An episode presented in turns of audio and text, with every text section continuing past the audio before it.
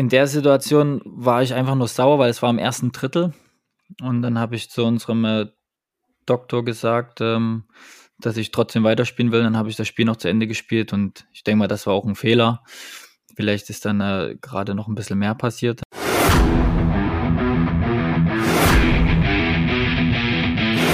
The game is us. Big welcome to the SV Hockey Podcast, powered by Magnacom.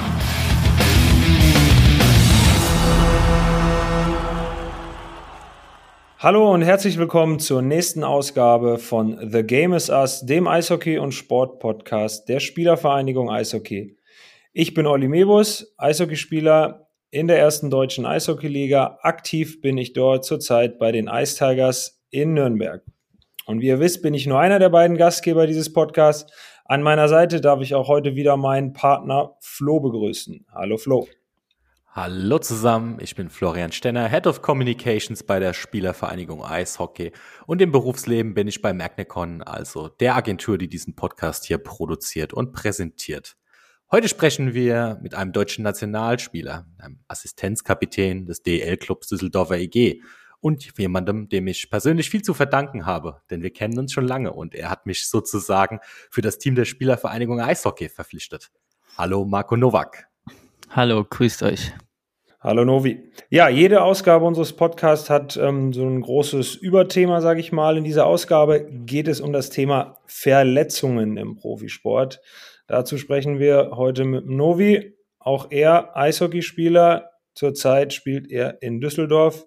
Ähm, ja, du hast auch schon einige Verletzungen in deiner Karriere hinter dich gebracht, dementsprechend auch einige großartige Comebacks feiern dürfen und bist somit leider sozusagen gewissermaßen auch Experte in dem Thema.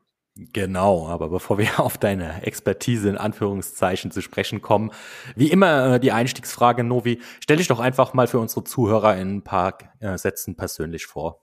Ja, ha hallo zusammen an die Hörer des Podcasts. Ich bin Marco Nowak, 31 Jahre alt, komme gebürtig aus Dresden und ähm, spiele seit meinem siebten Lebensjahr Eishockey. Das mit ähm, voller Leidenschaft. Ähm, bin jetzt in meiner elften Saison in Düsseldorf und äh, dazwischen hatte ich mal einen kurzen Abstecher nach Nürnberg, vier Jahre. Aber ähm, ja, jetzt wieder das sechste Jahr in, in Düsseldorf und ähm, ja, habe zwei Kinder, habe eine Frau, einen Hund. Ich habe aber leider gesehen, dass ihr äh, euch verpasst habt in Nürnberg, ne? Wie du gegangen bist, Novi, äh, bist du dann ziemlich direkt danach gekommen, Olli. Gab es da irgendwie einen Zusammenhang? ja, das, ist, das, nennt man Gretchen. Das nennt man Gretchen, glaube Ist das so? heißt, du hast, du, du warst in Düsseldorf, hast auch in Düsseldorf deine ersten Schritte in der DL gemacht und ähm, bist dann nach Nürnberg für ein paar Jahre und dann wieder nach Düsseldorf zurück. Hat es dir so gut gefallen in Düsseldorf, Novi? Ja, natürlich. Düsseldorf ist äh, eine wundervolle Stadt, ähm, gar keine Frage. Obwohl es mir in Nürnberg auch gefallen hat, oder besser gesagt meiner Familie. Aber ja, ich glaube, das war zu diesem Zeitpunkt einfach der richtige Schritt, ähm, aus Nürnberg wegzugehen und nach Düsseldorf. Und äh, wie ich jetzt sehe, denke ich, das war genau die richtige Entscheidung. Absolute Identifikationsfigur mittlerweile in Düsseldorf. Ne? Ähm, aber gehen wir doch mal, bevor wir ins Thema der Ausgabe, nämlich Verletzungen im Profisport einsteigen, noch mal ein paar Karriereschritte zurück und gehen noch mal in die Zeit. Du hast gesagt, du hast mit sieben Jahren das Eishockeyspielen angefangen. Ähm, wie bist du eigentlich damals als Kind zum Eishockey gekommen? Ähm, wo hast du da gespielt? Und gab es vielleicht auch andere Sportarten, die du da in jungen Jahren ausprobiert hast? Ja, mein ähm, Papa war Fußballer und ähm, natürlich ähm, geht dann der Sohn auch zum Fußball, das ist ganz klar. Aber ähm, nachdem die mich im ersten Spiel direkt ins Tor gestellt haben, dachte ich mir, nee, das ist doch nichts für mich. Und ähm, es hat sich dann schnell auf Akta gelegt. Äh, ja, und dann ähm, war ich quasi sportfrei für ein paar Jahre. Und dann bin ich ähm, in die erste Klasse gekommen mit sieben und dann gab es so einen ähm, so, ähm, so einen Aushang mit ähm, die Dresdner Eislöwen suchen Nachwuchsspieler. Und da sind wir dann einfach mal hingegangen und von Tag eins hat es mir halt riesig gefallen und dann bin ich dabei geblieben. Jetzt hört man ja aber, ähm, gerade so, wenn man nicht so sehr in der Eishockey-Bubble drin ist ähm, und vielleicht nicht täglich mit dem Eishockey konfrontiert ist, dass Eishockey gerade auch im Vergleich zum Fußball doch ein sehr harter Sport ist. Und da kommen wir jetzt auch schon so ein bisschen auf das Thema Verletzung zu sprechen. Ähm, wann hast du denn als Kind so das erste Mal gemerkt? Ich glaube, so mit sieben, acht ist das Ganze noch relativ äh, überschaubar, was die Härte angeht. Aber wann ist denn da so in der Jugend das erste Mal die Härte reingekommen und wann war vielleicht für dich auch so die erste größere Verletzung abseits eines blauen Flecks für dich da auf dem Eis? Hui, das äh, boah, kann ich dir gar nicht mehr wirklich sagen. Ich denke mal, wo es dann richtig zur Sache ging, war dann, wo ich nach ähm, Mannheim zu den Jungadlern bin, in die DNL, wo man da schon gemerkt hat, ähm, das ist schon mal äh, was anderes. Aber ähm, bis Wie alt warst du da zu dem Zeitpunkt? Ähm, da war ich 15. Und bis zu der, bis, bis dahin hast du immer in Dresden gespielt? Nee, ich habe, ähm, bis ich 14 war, in Dresden gespielt. Und dann kam, ähm, war ja diese Auswahl, da war ich ja bei der Sachsen-Auswahl.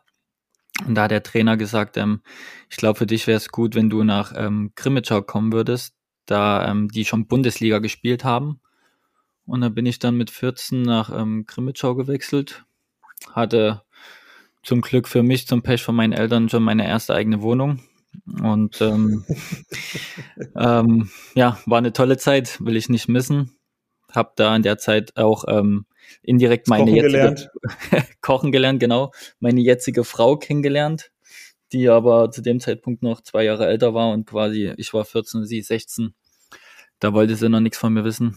Ähm, aber ja, dann war ich zwei Jahre in, ähm, anderthalb Jahre, besser gesagt, in Grimmitschau und dann bin ich zu den ähm, Jungadlern gewechselt. Und ähm, da war ich auch nur ein Jahr und nach dem Jahr bin ich, habe ich dann direkt einen Profivertrag bei Düsseldorf unterschrieben. Hm.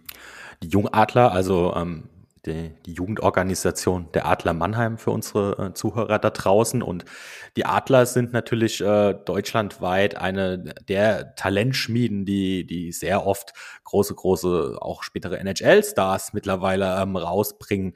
Ähm, deswegen leite ich jetzt auch so ein bisschen zur, zur nächsten Frage über. Ähm, bei den Jungadlern aktiv waren auch vor einigen Jahren ähm, der Leon Dreiseitel, der jetzt einer der weltbesten Spieler ist bei den Edmonton Oilers oder auch der Moritz Seider, der auch vor ähm, kurzem in die NHL gewechselt ist und in Detroit mittlerweile auch Fuß gefasst hat. Und das sind auch zwei von drei Namen. Dazu kommt noch der Philipp Krubauer, die jetzt im kommenden Jahr, wenn die Olympischen Spiele anstehen, äh, für das Turnier für Deutschland spielen werden. Meine Frage, äh, wie hast du reagiert, als du diese Nachricht gehört hast? Äh, die drei sind für Olympia abgestellt worden. Nochmal als Erklärung für die Zuhörer, das ist nicht selbstverständlich, dass NHL-Spieler zu den Turnieren abgestellt werden. Ja, also für mich war das jetzt eigentlich selbstverständlich, aber natürlich ist die Frage, ähm, ob sie natürlich dürfen und wie das hängen ja noch viele Sachen dahinter mit ähm, den ganzen Versicherungen und ich denke mal, für uns ist das äh, ein Riesenvorteil, dass gerade die drei dabei sind. Ähm, Leon, wie du schon sagst, ist ein ähm, Weltstar schon drüben und Krubi genauso und ähm, ähm, Saidi, der macht jetzt seinen Weg. Also der hat in den letzten Jahren schon bewiesen, dass er einer der Besten ist. Der ist nicht letztes Jahr bei der WM umsonst bester Verteidiger geworden und ähm, ja, da hast du schon drei Granaten im Kader, wo ähm, du schon ein gutes Auge nach vorne haben kannst. Hm. Was man jetzt natürlich hoffen muss, ähm, das gilt natürlich auch für euch Jungs, dass ihr bis dahin äh, verletzungsfrei bleibt. Und da wären wir jetzt auch wirklich beim, beim großen Thema der Ausgabe. Und ich würde ganz gerne ähm, zum Einstieg in das Thema Verletzung und Verletztsein als, als Profisportler mal mh, hm, schon richtig krass einsteigen, aber auch irgendwie ein bisschen witzig war, ist das Stichwort das äh, Hockey Smile. Also äh, wenn jemandem eine Zahn, wenn jemand eine Zahnlücke hat oder ein Zähnchen fehlt, dann spricht man auch ganz gerne vom, vom Hockey Smile. Und äh, Novi, 2020 war da so ein Jahr. Ähm, da ist beim Spiel der Düsseldorfer EG ist bei dir ein Puck im Gesicht gelandet. Ich glaube, die Zähne sind noch alle dran, aber ich, es war eine ordentliche Platzwunde, wenn ich mich an die WhatsApp-Bilder ähm, recht erinnere. Wie oft ist dir das eigentlich schon passiert, dass so ein Puck, der hm, auch gut mal gerne mal 200 kmh draufkriegt, äh, im Gesicht landet und wie fühlt sich das an? Ja, wunderbar. Also, es war ein Gefühl. nee, das ist ähm, natürlich sehr unangenehm. Aber ich denke mal, mit dem ganzen Adrenalin, was man im Spiel hat, merkt man das jetzt nicht so krass. Ähm, ist nicht schön. Ich denke, kann äh, Olli, na gut, der ist ein bisschen größer als wir alle, das ist, äh, der wird Ja, klar, so mir passiert das nicht. aber ähm, nee, tut schon weh, aber ähm, das gehört nochmal dazu und ähm, wir spielen halt leider nicht mehr mit Gitter oder wir spielen einfach nicht mehr mit Gitter, von daher ähm, passt das schon so. Aber da hast du jetzt keine, keine Folgeschäden irgendwie davon getragen. Nee, ich habe nur mal, ähm, wo ich in Nürnberg gespielt habe, ähm, vom ähm, Mullock ähm, Ellenbogen ins Gesicht bekommen. Da haben mir drei Zähne vorne gefehlt. Das sah ziemlich lustig aus. Die sind jetzt auch neu, aber sonst durch einen Puck oder so war ich zum Glück ähm, noch verschont. Ah, du hast dir die Zähne dann machen lassen, nicht wie der ein oder andere Spieler, der sie dann wirklich so als Art Trophäe dann auch draußen lässt. nee, also für mich ist das ja keine Trophäe, keine Zähne mehr zu haben. Von daher würde ich gerne noch mit einem ordentlichen Lächeln, Lächeln durchs Leben laufen. Wir sehen uns ja auch gerade bei der Aufzeichnung, dein Lächeln ist wunderschön. Bezaubernd, absolut. Danke euch. Äh, Olli, wie ist denn bei dir? Hast du schon mal einen Puck abgekriegt? Ähm, ja, grundsätzlich kriegen wir sehr viele Pucks ab, das kann man schon sagen, aber ähm, ins, ins Gesicht jetzt tatsächlich, ähm, ja, klopf, klopf, klopf, ne? Noch nicht. Ähm, ich habe auch mal einen Schläger ins Gesicht bekommen, aber ich habe jetzt noch nicht da irgendwie mit Macht 3000 einen Puck ins Gesicht bekommen. Ähm, ist, glaube ich, ein sehr, sehr unangenehmer Part, beziehungsweise wenn es dann mal einschlägt, ähm, da hilft dann auch ein Zahnschutz nicht, der dann da noch ähm, mit von der Partie ist. Von daher hoffe ich mal, dass das auch so bleibt, dass das nicht hm. noch passiert. Ähm, was sind denn aber sonst so, Frage an euch beide, so die, die Blessuren, mit denen man als, als Eishockeyspieler im, im täglichen Geschäft leben muss? Ich meine, ähm, wir reden später auch noch über schwere Verletzungen ähm, und was das alles davon mit sich zieht, aber es gibt ja auch die, in Anführungszeichen, klassischen Wehwehchen in, in jeder Sportart. Ähm, für unsere Hörer da draußen, äh, die jetzt wahrscheinlich zu großen Teilen nicht äh, aktiv auf dem Eis stehen, was sind denn so die, die klassischen Probleme und, und, und Schmerzpunkte, die ein Eishockeyspieler hat und mit denen er vielleicht auch einfach lernen muss, umzugehen? Ja, also ich denke mal, ähm, dadurch, dass ähm, ja Olli auch Verteidiger ist, ähm, weiß er es nur zu gut. Gerade die ganzen Schüsse, die wir blocken, für unseren Torhüter und, für unsere ähm, Mitspieler, da wirst du schon einige blaue Flecken bekommen und das sind halt so, denke ich, die, die normalsten Verletzungen für uns jetzt, wenn man es Verletzungen nennen kann, ähm, die wir da sehr gerne in Kauf nehmen. Aber sonst was, was anderes Normales äh, wüsste ich jetzt nicht. Der, der normale wie ich hätte jetzt noch dran gedacht, irgendwie vielleicht äh, Blasen an Händen, Füßen, äh, Schnittwunden auch eventuell von den Kufen oder? Ja, Blasen an Händen und Füßen gibt's glaube ich nicht. Also ich glaube und oder oder oder weiß, sage ich mal, wenn wir nach der Sommerpause wieder aufs Eis gehen, dass einige Jungs Probleme haben mit neuen Schlittschuhen, ähm, dass es da zu Druckstellen kommt. Ähm, Blasen an den Händen gibt's, also hatte ich tatsächlich noch nie. Novi, ich weiß nicht, wie es dir da geht. Nein, leider auch noch nicht. Auch nicht. Ähm, ansonsten ja, Schüsse blocken, ich denke, das sind so die klassischen blauen Flecken oder die kleinen Wehwehchen, die man eigentlich aus jedem Spiel so ein bisschen mit rausnimmt. Ähm, grundsätzlich glaube ich, ähm, ja, sind schon Kniegelenke, Schultergelenke relativ anfällig bei, ähm, bei uns. Ähm, ich glaube, es gibt aber jetzt nicht unbedingt so die Eishockeyspielerverletzung, von der man, von der man da sprechen kann. Novi, hm. was meinst du? Nee, denke ich auch nicht. Ähm, gut, vielleicht, vielleicht sind wir so ein bisschen wie beim äh, American Football, dass es bei uns natürlich auch ähm, eher passiert, dass man mal eine Gehirnerschütterung bekommt. Ähm, Klopfe ich auch drauf, dass mir sowas noch nie passiert ist. Ja, da hast du natürlich ähm, recht. Das ist ähm, auch bei uns ähm, schon ähm, anfälliger, denke ich. Ja, Gehirnerschütterungen sind natürlich ein großes Thema. Ähm, wie du es ansprichst, richtig, ähm, in der NFL ist das ein ganz großes Thema. Ich habe vor ein paar Wochen tatsächlich eine Debatte im Fußball darüber gelesen, dass ähm, es darum ging, ob man Kopfbälle im Strafraum nicht verbieten sollte, um Kollisionen zwischen Torhüter und Angreifer beziehungsweise zwischen Verteidiger und Angreifer zu vermeiden. um da halt diesen Gehirnerschütterungen aus dem Weg zu gehen. Ich glaube, das ist ein Thema, was jetzt nicht nur irgendwie im Fußball, äh, was jetzt nicht nur im Eishockey oder im Football ähm, sehr groß und breit getreten wird, sondern halt auch ja allgemein in Sportarten. Das ist, denke ich, auch ein Thema, was sehr, sehr ernst zu nehmen ist. Ähm, ich denke, dass wir vielleicht jetzt auch mal, Flo, wenn ich jetzt mal den, den Hörer zu dir rüberschwenken kann, vielleicht dazu mal ein weiteres Mitglied unserer SVE hören können, und zwar den Boris, der ja bei uns die ärztliche Seite vertritt. Ähm, wenn wir da mal eine, eine Folge arrangieren können, das wäre, glaube ich, auch ganz cool, insbesondere zu dem Thema. Das machen wir auf jeden Fall, ja, gerne.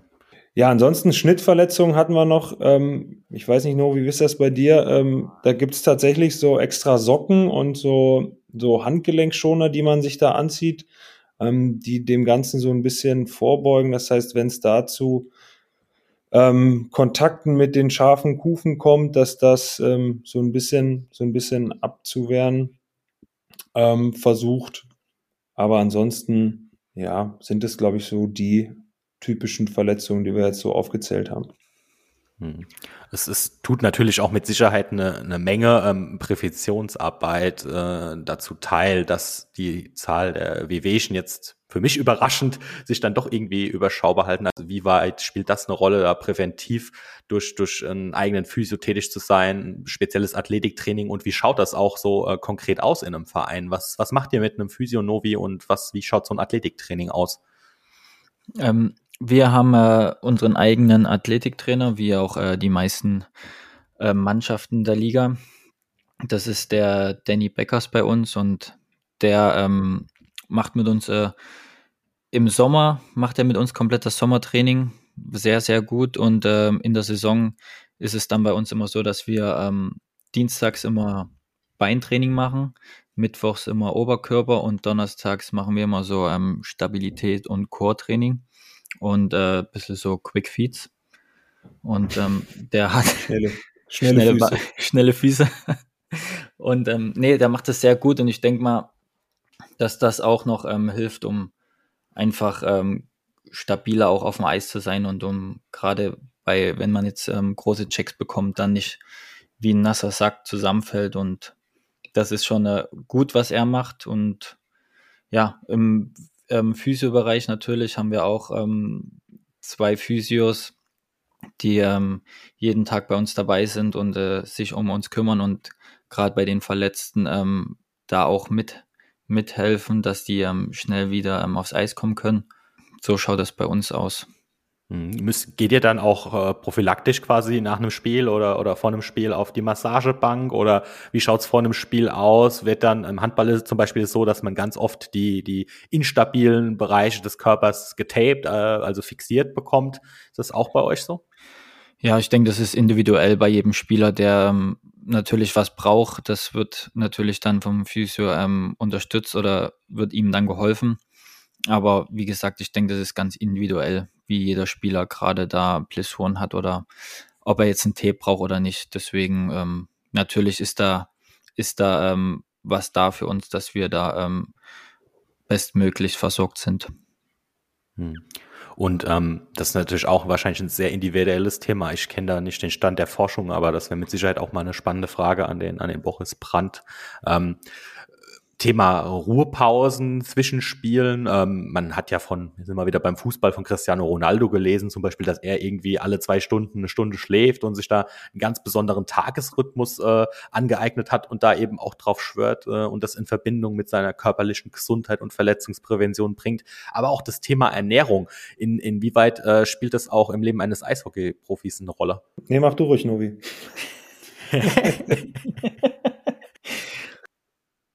nee. Nee, ich muss, ich muss ehrlich sagen, ähm, früher habe ich da nicht so wirklich ähm, groß auf Ernährung geachtet, was ähm, mit der Zeit, wo man älter und reifer wird, natürlich ähm, schon ähm, mehr wird. Und ich achte natürlich äh, auf meine Ernährung. Ähm, ist ganz klar, ich bin äh, so ein Typ, ich brauche eigentlich nur was Süßes anschauen und äh, gehe auf wie so ein Hefekuchen. Aber das ist wirklich, äh, ja, das ist manchmal nicht so einfach, weil ähm, manchmal braucht man einfach was ähm, Leckeres für die Nerven, aber ich denke mal, ich habe mich jetzt äh, gut eingepegelt damit, weiß nicht, wie es beim Olli ist. Der ist ja ziemlich, ziemlich groß. Der, ich glaube, der braucht da ein bisschen mehr. Ja, der ist in allererster Linie lang, groß will er noch werden.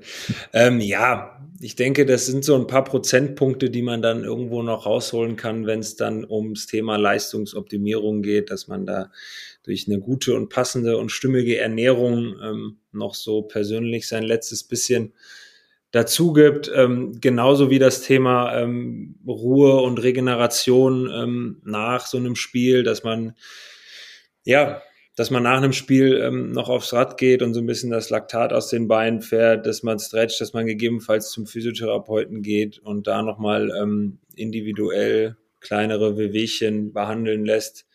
Das Ganze zieht sich dann, wie der Novi das auch richtig angesprochen hat, eben ins nächste Ziel, äh, ins nächste Spiel mit rein. Also ähm, nehmen wir mal an, ähm, Spieler XY hat Probleme mit der Schulter, dann gibt's halt da noch irgendwie gewissermaßen ein, ein Kinesiotape oder sonst irgendwas oder eine Behandlung vor einem Spiel.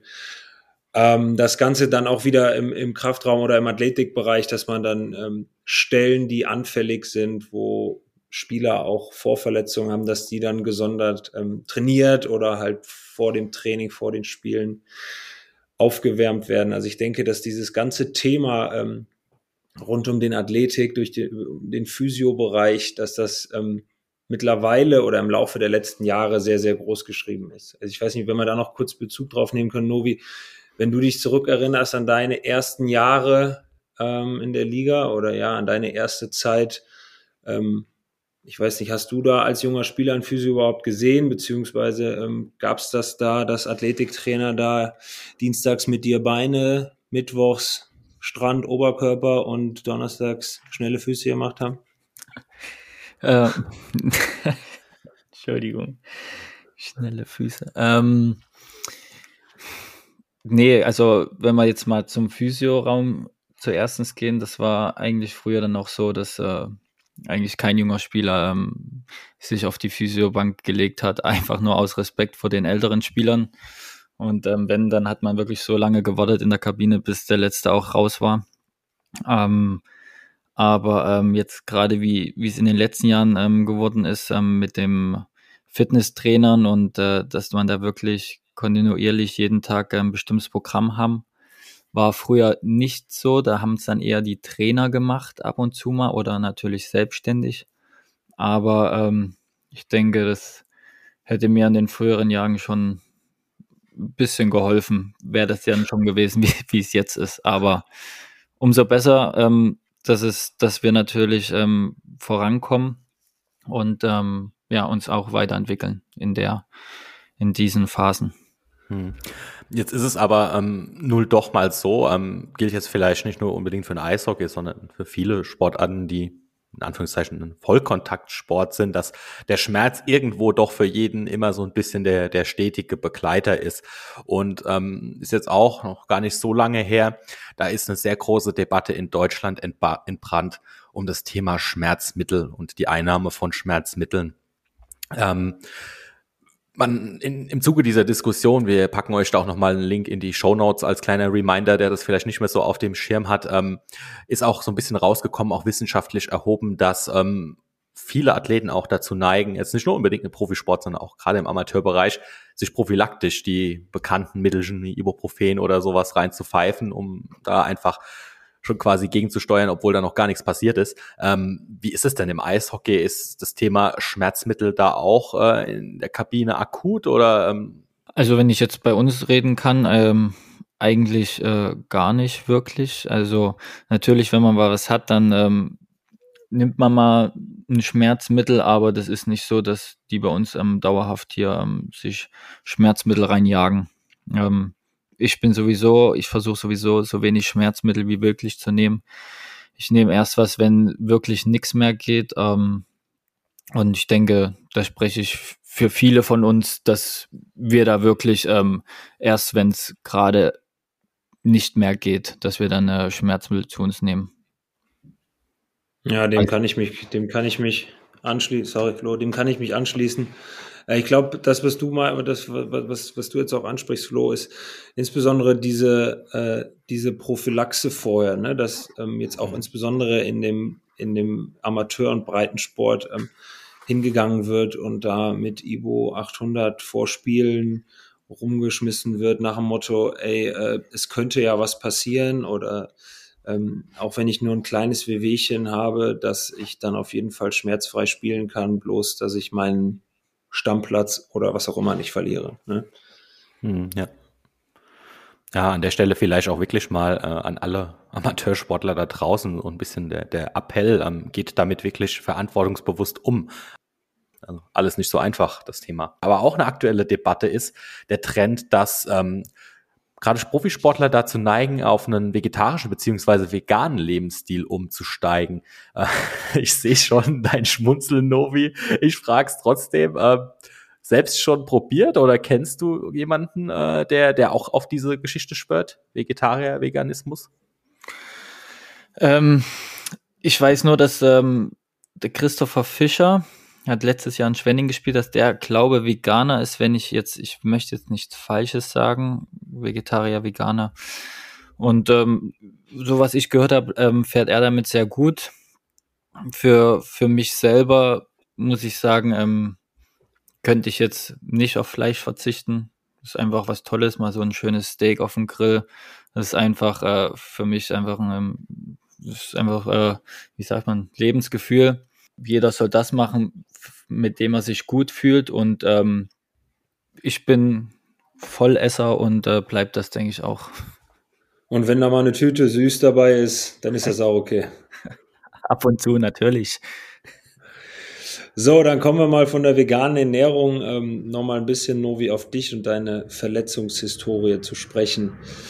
Ähm, was waren deine großen Verletzungen, die du in deiner Karriere bisher hattest? Ähm, es hat angefangen 2008 habe ich mir ähm, ein Compartment-Syndrom im äh, rechten Oberschenkel zugezogen. Das heißt, ähm, da läuft der, äh, ist der Oberschenkel voll mit Blut gelaufen und ähm, da hat man dann sagt, ist man ein sagt, Schuss geblockt oder wie ist das passiert? nee, ich bin gegen ähm, gegen die Bande ge gerast und ähm, war ist wie ein ähm, Bluterguss im Oberschenkel, aber das das hört nicht auf einzubluten, es wird immer größer. Der der Umfang ist innerhalb von drei Stunden auf acht Zentimeter angeschwollen und ähm, ja, das war nicht schön. Und dann hat man halt 24 Stunden Zeit, um ähm, das aufzuschneiden und das, ähm, den Druck wegzunehmen. Sonst ähm, besteht die Gefahr, dass das Bein amputiert werden muss. Und das war so die erste große Verletzung, die ich hatte. Und dann habe ich mir in Nürnberg. Ähm, wie, wie, wie, wie haben die das behandelt? Was ist dann passiert? Nimm uns da mal mit. Ah, ähm, ich bin ins Krankenhaus und dann wurde der Oberschenkel ungefähr 20 Zentimeter aufgeschnitten. Und ähm, der äh, war, lag dann quasi offen da, da war nur eine künstliche Haut drüber für vier, fünf Tage, dass der ganze Druck und das Blut rausläuft. Und ähm, dann wurde er wieder zugenäht und dann äh, war es das eigentlich schon. Also es ist jetzt nicht so schlimm. Ähm, es muss einfach Weil an der Muskulatur nichts, nichts passiert ist. genau, da ist, ist einfach nur ein Druck, der halt ähm, gemindert werden muss und danach kann man eigentlich direkt wieder normal anfangen. Natürlich ähm, aufpassen wegen dem Narbengewebe, aber sonst äh, passiert da eigentlich nichts. Dann ähm, in Nürnberg habe ich mir ähm, meine Schulter, habe ich einen Blindside-Check von einem Spieler bekommen. Den Namen möchte ich jetzt nicht sagen, den kennen aber alle. Oh. Ähm, Da müssen wir ähm, nochmal nachbohren, Flo, gleich. ähm, da habe ich mir das Labrum abgerissen in der Schulter und ähm, ein bisschen, ähm, bisschen was vom Knochen ist mit abgebrochen und das musste auch ähm, wieder gerichtet werden. Das war dann ein bisschen länger, da war ich drei, vier Monate raus. Da bist du operiert worden? Genau, da bin ich operiert worden. Da war ich in Straubing bei einem ähm, guten Spezialisten und der hat das wirklich sehr, sehr gut gemacht. Und ich habe bis jetzt ähm, keine Probleme mehr damit, wo ich ähm, sehr froh drüber bin. Wie funktioniert das dann? Also für die Hörer, die jetzt ähm, gegebenenfalls auch noch nicht bei einem Eishockeyspiel waren oder ähm, da nicht so affin sind, du ähm, ja, wirst gecheckt auf dem Eis. Vielleicht verrätst du uns nachher auch noch, von wem das Ganze die Wege geleitet wurde, wer dich da gecheckt hat. Und äh, du hast sofort die Schmerzen und du merkst sofort, ey, da ist was kaputt, das geht nicht. Was passiert dann? Ja, äh, in der Situation war ich einfach nur sauer, weil es war im ersten Drittel. Und dann habe ich zu unserem äh, Doktor gesagt, ähm, dass ich trotzdem weiterspielen will. Dann habe ich das Spiel noch zu Ende gespielt und ich denke mal, das war auch ein Fehler. Vielleicht ist dann äh, gerade noch ein bisschen mehr passiert. Dann bin ich nächsten Tag ähm, ins MRT gegangen und da wird dann halt ähm, geschaut, was halt verletzt ist. Und da hat man dann halt mitbekommen, dass ähm, ziemlich viel kaputt war und dann können wir froh sein, ähm, dass wir im Profisport so ähm, gute und ähm, viele Ärzte haben, die das dann uns schnell ermöglichen, dann ähm, so schnell wie möglich in den OP zu kommen. Und dann wurde ich gleich zwei Tage später operiert. Und ähm, ja, dann ging das natürlich los, dann wieder ähm, Reha und ähm, wieder Aufbautraining und dass man dann so schnell wie möglich wieder aufs Eis gehen kann. Heißt, die Erstdiagnose kam dann vom Mannschaftsarzt und der hat dich dann weitergeleitet an einen Spezialisten in Straubing. Genau. Da bist du operiert worden und dann ähm, zu Reha dann zurück nach Nürnberg, genau, dann habe ich dann äh, in der Pfalzenweiher äh, in Nürnberg, ganz bekannte ähm, Reha-Zentrum, habe ich dann meine Reha gemacht und ähm, da bist du natürlich auch in ähm, sehr, sehr guten Händen. Und dann nach ja, drei, vier Monaten ähm, konnte ich dann endlich wieder aufs Eis gehen. Ja, war das die zweite große? Gab es dann nochmal was?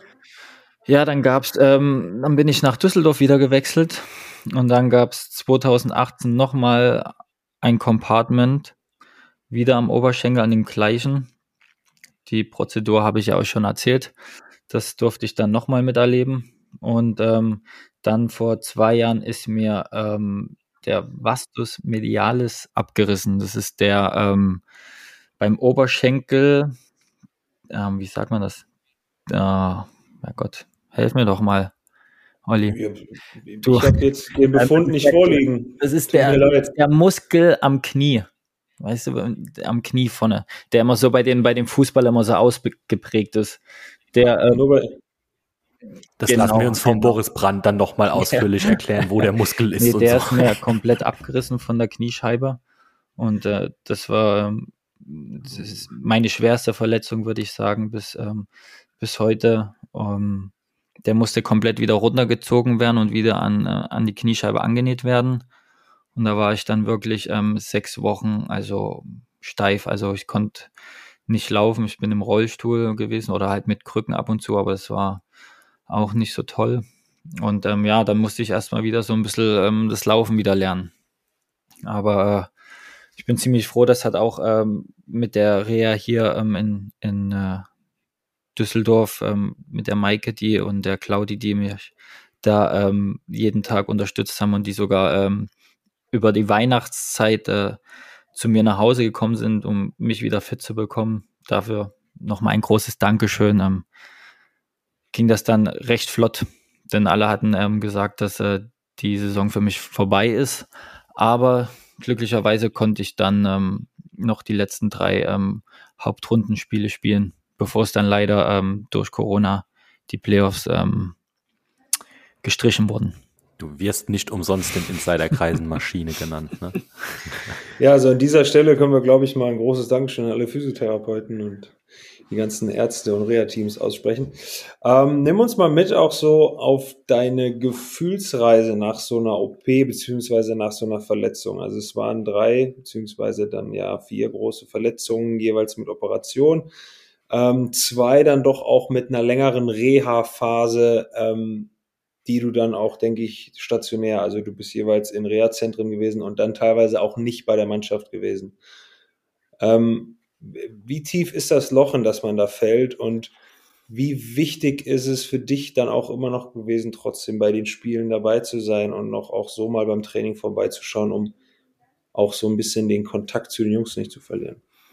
Ähm, ja, dann kann ich erstmal ähm, froh sein, dass in diesen ganzen Zeiten immer ähm, meine Frau hinter mir stand. Die hat mich dann ähm, immer sehr, sehr ähm, gepusht und äh, immer mir wieder das Lachen ins Gesicht gebracht. Ähm, auch meine Kinder, die natürlich das, in der Zeit waren sie noch ein bisschen jünger, dann ähm, nicht so verstanden haben, nur immer sich gewundert haben, warum Papa das und das nicht mit uns machen kann. Aber ähm, das war schon mal ähm, so, so ein äh, Lichtblick, wo man dann wieder gesagt hat, man, ähm, man kommt zurück für einen ähm, sehr, sehr guten Grund. Ähm, will natürlich ähm, wieder für die Familie auch da sein und natürlich auch fürs Team. Ähm, ja, jetzt bin ich raus. Was hast du noch gefragt? Wie tief ist das Loch, in das man fällt? Du hast so. gesagt, deine Familie hat dich da rausgezogen mhm. und dann habe ich noch gefragt, wie das so mit dem Kontakt beziehungsweise Anschluss mhm. ans Team, wenn du ja in stationärer Reha bist und eigentlich jeden Morgen ein anderes Team hast, ne, nämlich das Team der Reha-Truppe. Ähm, wie ist das mit Anschluss halten an dein eigentliches Eishockey-Team? Stichwort Training, Spiele gucken, bla bla bla.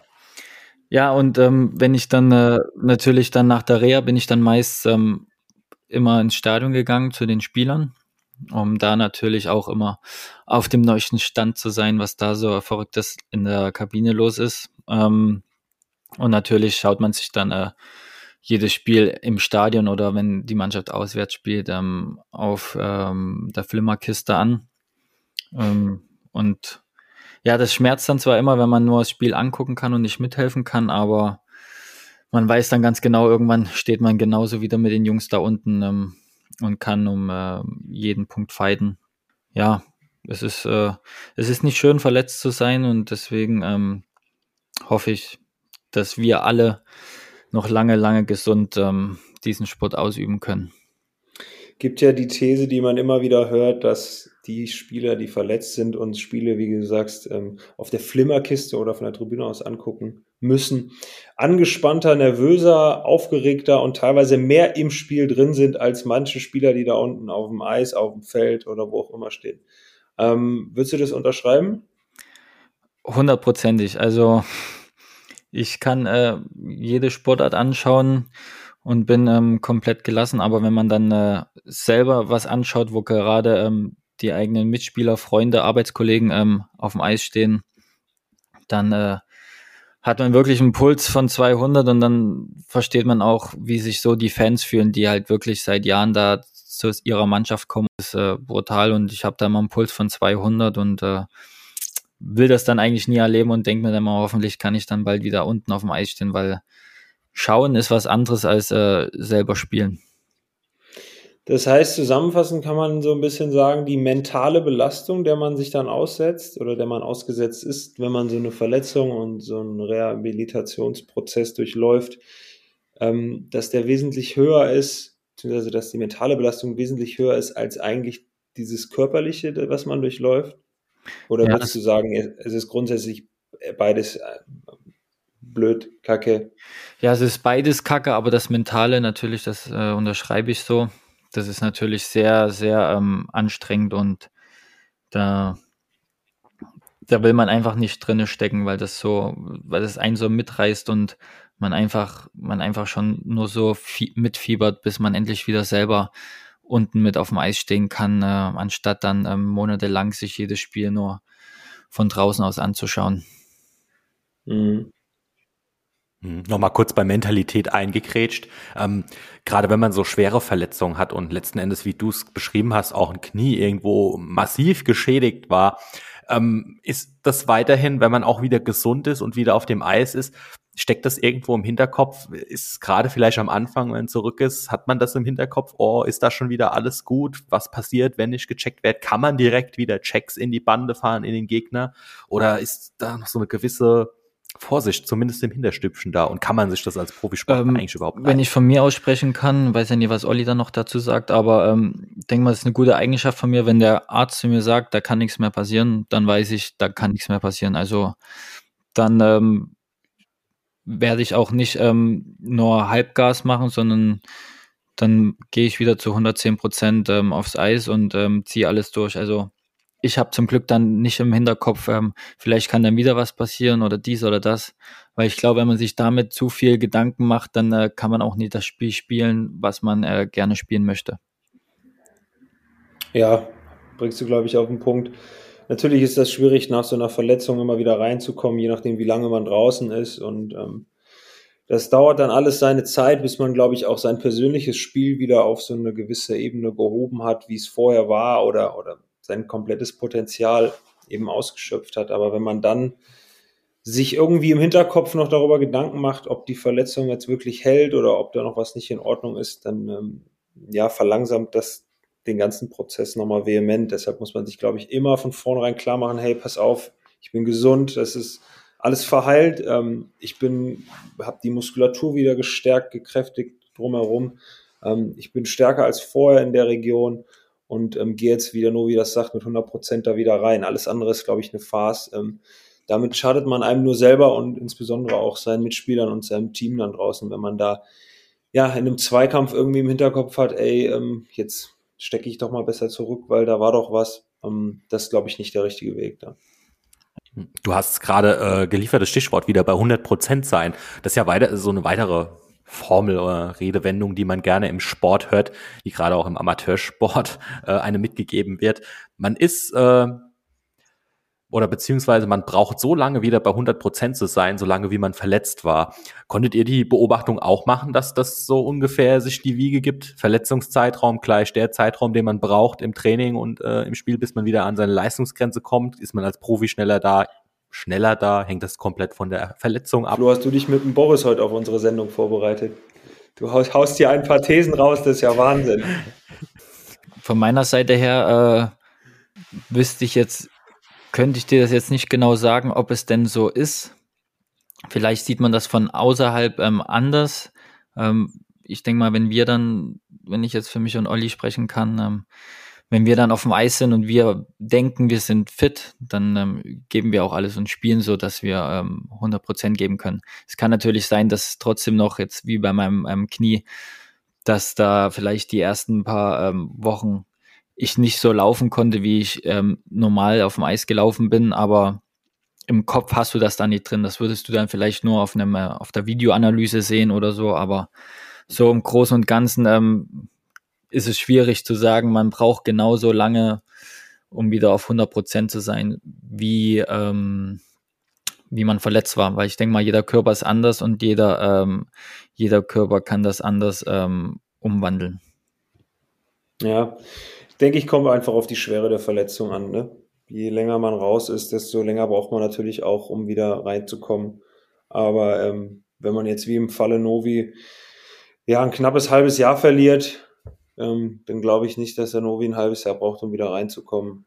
Aber ähm, halt nicht so lange, wie als wenn man mal am Wochenende mit einer kleinen Verletzung ausgesetzt hat. Das geht dann doch schneller, dass man wieder bei 100 oder 110 Prozent ist, ja kommen wir jetzt in die Schnellfragerunde. Ich sage auf jeden Fall schon mal vielen Dank. Wir haben wieder knapp eine halbe Stunde über das Thema Verletzung diesmal gesprochen. Es war wirklich wieder ein super spannender Einblick, ähm, den man, glaube ich, so in dieser Form weder in einem Podcast noch in der Medienwelt zu hören bekommt. Daher vielen lieben Dank, Novi. Wir wechseln uns jetzt wieder ab in der Schnellfragerunde und auch für dich der Hinweis, Novi, die Fragen sind teilweise mit einem kleinen Augenzwinkern zu versehen, äh, versehen und auch zu verstehen. Und daher ähm, bitte um kurze Antworten. Ähm, Frage eins haben wir jetzt noch ganz spontan eben aufgenommen. Äh, mit der fange ich auch mal an. Vielleicht kommen wir ja so auf unsere Antwort, Olli. Wer fährt denn den härtesten Blindside-Check in der Liga? oh, geil. Schwierig. Schwierig.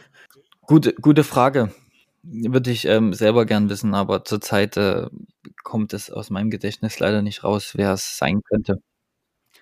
Okay, als Kommunikationsberater machen wir das jetzt anders. Du erklärst einfach den Zuhörern, die es vielleicht nicht wissen, was ein ähm, Blind einfach ist. Ähm, Von der ähm, Frage ablenken, weißt du.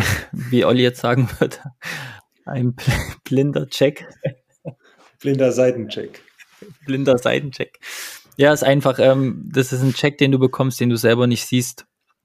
Ja, kurz zusammengefasst, den äh, siehst du nicht und äh, wirst einfach von der Seite gecheckt oder von hinten und ähm, ja, das ist der Check. Aber wer den krassesten ähm, fährt, habe ich keine Ahnung, kann ich dir leider nicht sagen. Dann brauchen wir jetzt grundsätzlich trotzdem einen Namen. Wer fährt denn den härtesten Check der Liga? Ähm, den härtesten Check der Liga. Der Dennis Reul. Okay. Ähm, für die nächsten Fragen, Novi, ganz kurz, das ist eine Schnellfragerunde. Ähm. Wie gerade so schnell. Schieß raus, schieß raus, was dir in den Sinn kommt. Nein, Quatsch. Also, nächste Frage. Wird Novi irgendwann mal Coach bzw. Funktionär oder Unternehmer? Wenn ja, welches Business? Ähm, ja, hoffentlich ähm, im Business ähm, Holzwerken, Schreinerei, Tischlerei. Lass mal so stehen. Nach der Karriere, Novi, Düsseldorf oder deine Heimatstadt Dresden? Oder Nürnberg, wenn es der Family so gut Oder gefallen Nürnberg. hat. Nehmen wir mit auf. Die Frage stellen wir uns als Familie schon länger, aber wir können es, ähm, oder ich kann es dir leider noch nicht sagen. Wir werden sehen, ähm, wie sich ähm, alles entwickelt. Ähm, meine Kinder gehen zur Schule, oder besser gesagt, meine Tochter, mein Sohn kommen nächstes Jahr in die Schule. Und ähm, ja, mal schauen, wie lange ich noch in Düsseldorf spiele. Hoffentlich noch sehr lange. Und ähm, wir können uns natürlich vorstellen, hier zu bleiben, aber auch natürlich in die Heimat zu gehen. Das wird, ähm, denke ich, dann ähm, davon ähm, abgesehen sein, was für einen Beruf ich dann ähm, einschlagen werde nach der Karriere. Hm. Das sind ja auch alles sehr zukunftsgewandte Fragen. Ne? Also du bist ja auch noch ein junger Kerl. Es soll jetzt nicht der Eindruck entstehen, dass du hier in nee, den nächsten Monaten deine Karriere alles gut. Gottes Willen, gell? an der Stelle auch mal, mal auch von, von allen SVE-Jungs, glaube ich, schon mal kleinen Glückwunsch an dich. Äh, Anfang Oktober, sechs Spiele in der ja, danke schön. gemacht. Ne? Das ist auch wieder ein Meilenstein gewesen und ähm, ich hoffe, es kommen noch viele dazu. Absolut. Jetzt bist du ja in Düsseldorf. Ähm, was ist denn dein Lieblingsplatz in Düsseldorf? Mein Keller. oh, das hört sich fies an. Nee, also ja, nee, ich habe, ich habe, ich habe, ja. Also das würde jetzt, äh, Alexander Barter würde jetzt sagen, dass ich nur im Keller bin. Nee, da, im Keller habe ich äh, meine Werkstatt und äh, da verbringe ich eigentlich meine meiste Zeit, wenn ich äh, gerade mal äh, frei habe. Ähm, aber sonst der, der schönste Platz in Düsseldorf finde ich, sind natürlich ähm, die Rheinterrassen. Das ist natürlich äh, wunderschön. Und äh, da bin ich auch, auch sehr gerne. Nächste Frage. Wie wir heute auch feststellen durften, lachst du sehr gerne und das tust du auch grundsätzlich sehr häufig. Was macht dich denn sauer oder wütend, lieber Marco? Wenn mich jemand Marco nennt. nee, also das ist, keine Ahnung, es hat, mich nennen alle nur noch Novi und dann, wenn jemand zu mir Marco sagt, dann denke ich immer, ich habe irgendwas falsch gemacht. Also von daher, ähm, was mich wütend macht, ja, schwierig. Ich versuche eigentlich immer ähm, mit einem Lächeln durchs Leben zu gehen.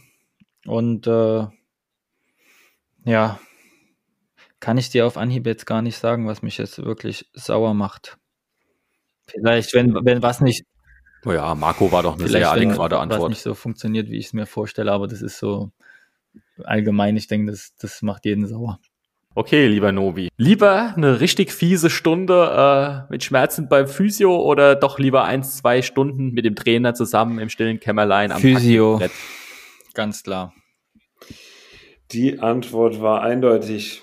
Ähm, Novi, deine schönste Erinnerung als Eishockeyspieler. Berichte uns.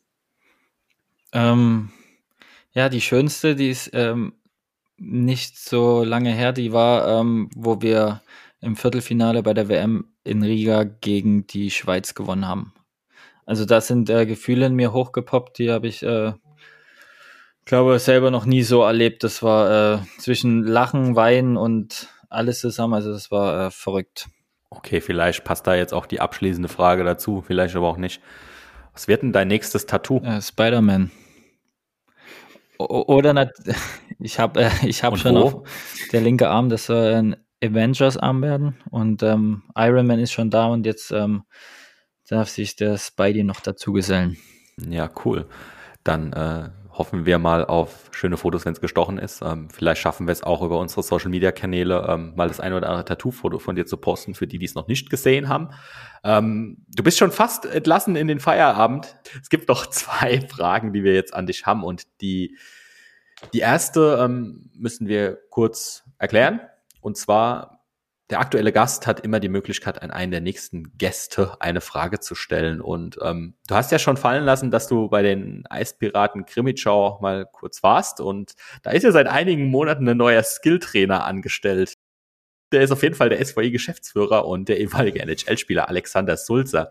Novi, du darfst dem Sulzi mal eine Frage stellen, die er dann beantworten darf. Lieber Sulzi, wer wird dieses Jahr deutscher Meister in der Bundesliga? Da weiß er schon Bescheid. Okay. Ja, Das werden wir ihn auf jeden Fall äh, fragen. Und ähm, wo wir es gerade von Namen haben, musst du mir uns nochmal einen Namen geben. Und zwar, wen würdest du denn gerne mal im, im, im Game is Us Eishockey und Sport Podcast hören? Ähm, kann auch gerne jemand außerhalb des Eishockeys sein. Kann auch ein anderer Sportler aus Düsseldorf sein. Ähm, ich würde gerne ähm, aus Frankfurt Manuel Strodel hören. Manuel Strodel ist notiert. Manuel Strodel, du hörst hoffentlich zu. Das ist hiermit die Einladung zu The Game is Us. Und damit sind wir auch schon äh, pünktlich wie die Maurer, Olli. Ich kann es nur wieder Perfekt. sagen, wir kommen da immer besser rein. Eine Stunde Aufnahme. sind wir schon am Ende der Ausgabe mit Marco Nowak. Eine Stunde lang haben wir über ihn privat gesprochen und wir haben über das Thema Verletzungen als Profisportler und Verletzungen im Profisport gesprochen. Ich fand es wieder mal super interessante Einblicke, die man sonst nicht so zu hören bekommt. Ich bedanke mich ganz herzlich bei dir, Olli, für die wie immer coole Moderation. Bei dir, Novi, danke, dass du für diese Fragen Rede und Antwort gestanden hast. Wir hören uns dann in zwei Wochen zur nächsten Ausgabe von The Game is Us. Wenn ihr es noch nicht getan habt, dann abonniert bitte jetzt den Podcast und folgt uns bitte auch bei Social Media, Instagram, Eishockey unterstrich Podcast oder auch Facebook. The Game is Us, der Eishockey-Podcast. Dankeschön, Olli. Dankeschön, Novi. Das war The Game is Us. Ciao. Bis zum nächsten Bitte Mal. Gerne, Danke. Ciao, ciao.